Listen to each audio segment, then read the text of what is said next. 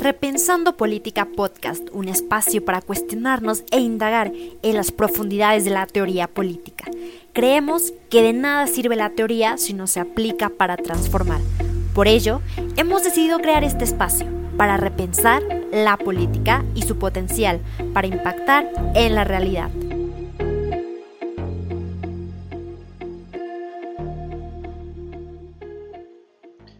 Tardes a todos, mi nombre es Derek Lozano y bienvenidos a su podcast de Repensando Política. Es un gusto volver a eh, interactuar con ustedes en este espacio auditivo. Espero que nos estén escuchando ya sea en el coche o en casita con un buen vino o con un rico chocomilk. Y antes de comenzar, nada más para decirles que eh, seguimos subiendo contenido en la plataforma. Por favor, suscríbanse, por favor, apoyen este proyecto, porque de esto depende no solamente una calificación, sino también las esperanzas de comunicadores de todos los miembros del equipo. Asimismo, pues vamos a empezar con un tema un tanto complicado, la verdad. Eh, ya leerán el título del, del, podcast, que es Poder represivo contra poder normalizador, pero yo creo que también este es como el título para agarrar gente, ¿no? Para, para hacer catchy. Pero yo creo que hay que hablar del fenómeno del poder antes, ¿no? ¿Y qué es el poder? Bueno, existen muchísimas definiciones sobre el poder, pero creo que podemos aterrizar sobre dos muy básicas. La primera es obviamente el poder es la capacidad que tiene una persona de hacer que otras cumplan su voluntad. Sencillo. Pero otros definen el poder como dolor y miedo. Esto tiene muchísimo sentido cuando examinamos el poder históricamente, ¿no? Por ejemplo, vámonos con el imperio asirio. El imperio asirio era un imperio increíblemente brutal. Básicamente, solo ellos tenían un ejército y tenían muchas provincias que dominaban. ¿Cómo dominaban tantas provincias si tenían nada más un ejército? Ah, muy fácil, porque si alguna de las provincias se rebelaba, el ejército llegaba a ser tan brutal como les fuera posible. Y luego agarraban todos estos escenarios de esa brutalidad y los grababan en piedra. De hecho, tenían la tortura de los dos botes. Básicamente, al rey, que, al eh, gobernante que se rebelara ante el imperio asirio, lo agarraban, le, le daban latigazos hasta casi matarlo casi, porque el chiste era infligirle dolor. Después de eso, cubrían sus heridas con miel y leche. Después de eso, lo ataban a dos botes en medio de un pantano y el olor a carne putrefacta traía los insectos para que se lo fueran devorando. El rey que, según datos históricos, el rey que más duró, duró 17 días. Muchísimo. Y todo esto lo grababan en piedra eh, en la antesala del trono para que todos los que llegaran a visitar al rey vieran de lo brutal que era era capaz su gobierno. ¿Qué fue lo que ocurrió? Que justamente cuando el imperio asirio mostró la más mínima vulnerabilidad, muchos otros imperios se aliaron para destronarlo y quemar su ciudad capital, la ciudad de Nínive, siendo tan brutal como ellos mismos. Pero es justamente así, ¿no? El poder ha ido evolucionando a través del dolor y miedo. Por eso, por ejemplo, teníamos las ejecuciones públicas. La guillotina estaba en medio de la plaza central. Se, se hacía todo un espectáculo para ver cómo moría una persona. Y es ahorita como en este, vemos cómo es que el poder se ha ido también haciendo más opaco. Porque ahora el poder también se opera dentro del dolor y miedo, pero de una manera más sutil, una manera más normalizada, ¿no? Jeremy Bentham creía que él, había ideado un modelo de prisión ideal, que era el panopticón. Básicamente esta era una, era una prisión circular con celdas en las paredes y una torre en medio. Desde la torre se podía ver el interior de todas las celdas, pero toda la pero la torre tenía un cristal tintado. Por ende, los prisioneros nunca sabían si se les estaba siendo observados o no. Según Jeremy Bentham, al no estar, no estar sabiendo si están siendo observados o no, iban a mantener su mejor comportamiento. E incluso quiso redituar con este modelo, ¿no? Decía, bueno, si a los prisioneros nada más se les da como pan y agua y es todo lo que pueden hacer durante el día, comer pan y agua, las pocas raciones que les damos, es que si les llegamos a ofrecer trabajo, muy probablemente hasta lo acepten gustosos. Y así me pueden hasta generar dinero. Pero él se va un paso más adelante, él piensa llevar el panopticón a una dimensión más amplia. Él se imaginaba una sociedad panopticón, con escuelas panopticón, con ambulancias panopticón, con, con hospitales panopticón, gobiernos panopticón. Y es aquí donde él básicamente alude a que ahora todos seríamos guardias de nuestro propio, de nuestro propio desempeño, de nuestro propio portarnos bien.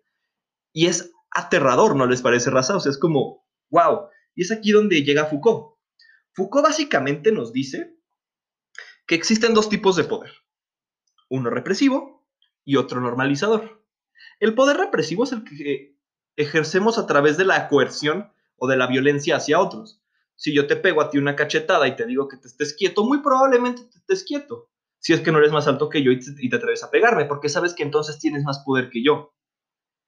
Pero ¿qué pasa, por ejemplo, si yo soy el gobernante de una gran nación, digamos la localizada en Italia, que es dueña de toda Europa y que me, hago llamar a mí mismo el César? ¿Qué tal si yo tengo el poder de un ejército que puede destruir tu vida? Es ahí donde tú me harías caso, ¿no? Bueno, no, muy probablemente te esperarías a que yo me a que yo me descuidara y me matarías por la espalda, como le hicieron a Julio César.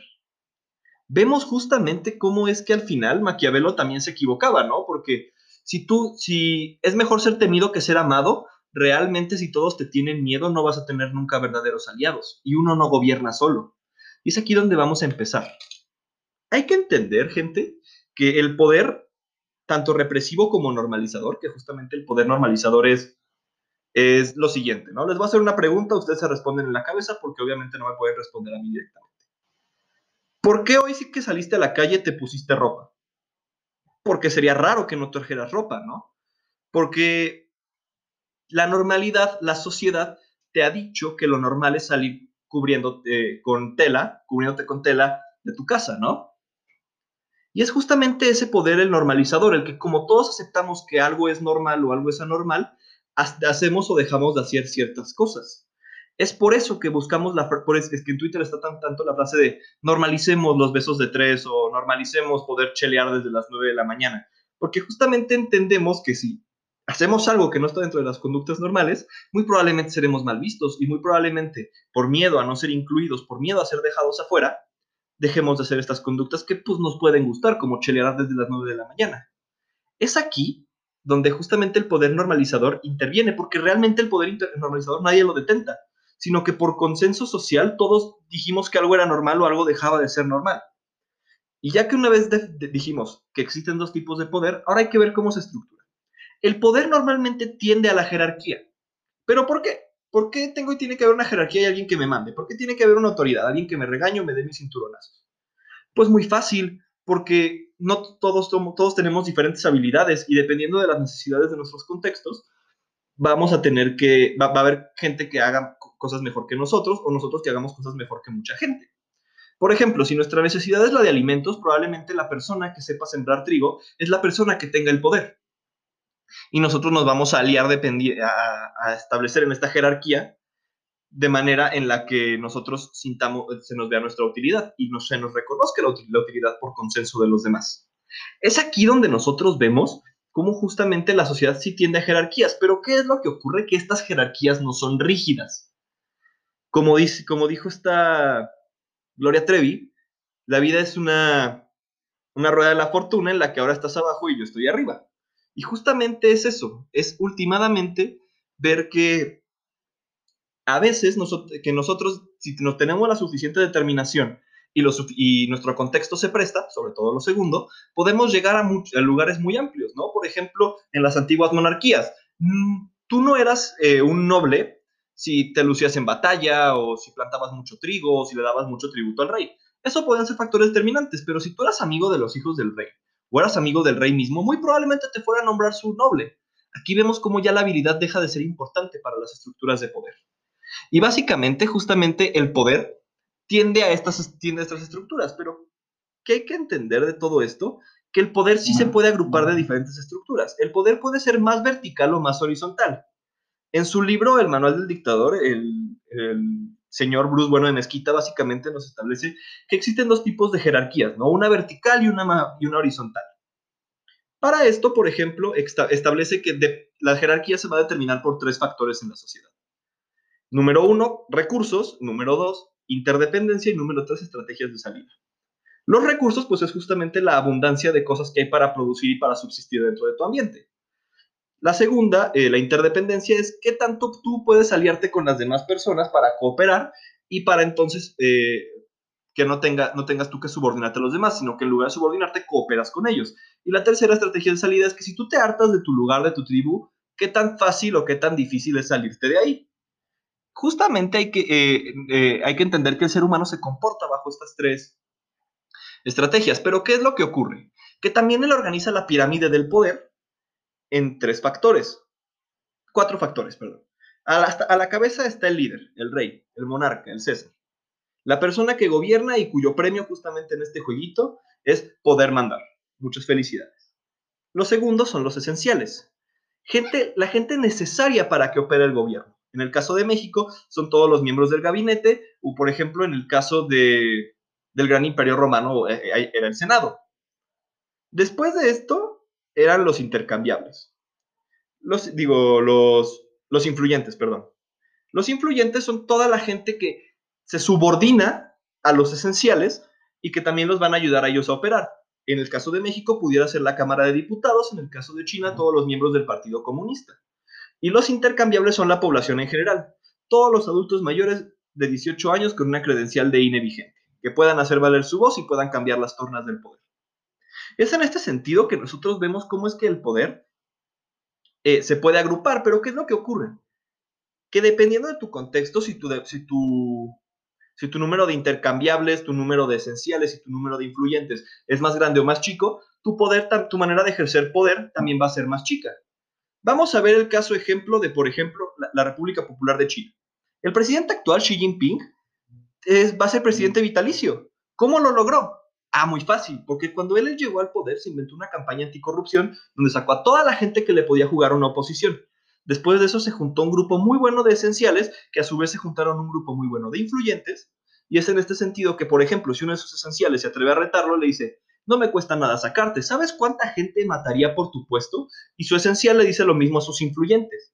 Su estructura de poder está bien distribuida y por eso todos, a la hora de votar, obligados bajo sus alianzas de poder, dieron el sí a que Xi Jinping fuera un presidente vitalicio. Vemos cómo justamente esto no, es, esto no pasa, por ejemplo, en Estados Unidos porque vivimos en una democracia, porque por ejemplo ahí se vive en una democracia. En una democracia donde por ley, algo que está más arriba del soberano, se, tiene que el periodo presidencial no puede durar más de ocho años, aún con una reelección. y, también, por ejemplo, nos podemos ir a... Puta, muchísimos ejemplos. Por ejemplo, está, estaba el gobierno de Egipto. El gobierno de Egipto lo que ocurrió fue básicamente que se metió en una guerra con Israel. Pero el gobierno del presidente de Egipto en ese momento básicamente solo se mantenía en su poder porque le daba muy buenos sobornos a, los, a sus generales. ¿Qué fue lo que ocurrió ahí? Que justamente el presidente de Egipto no tenía que cuidar realmente de su gente, porque su gente no la mantenía en el poder. Si su gente no te mantiene en el poder y realmente los que te mantienen en el poder son tus esenciales, pues más bien tienes que apelar a ellos. Y es que justamente aquí pasamos a otro de los aspectos más importantes del poder, y es que en, el, en política y en el poder nada es gratis. Tú tienes un país, un país que tiene ciertos recursos. ¿Qué sería lo mejor? Justamente, eh, tener, tú, más bien tú como presidente, tú no puedes ir a arar la tierra de todos los campos de todo el país.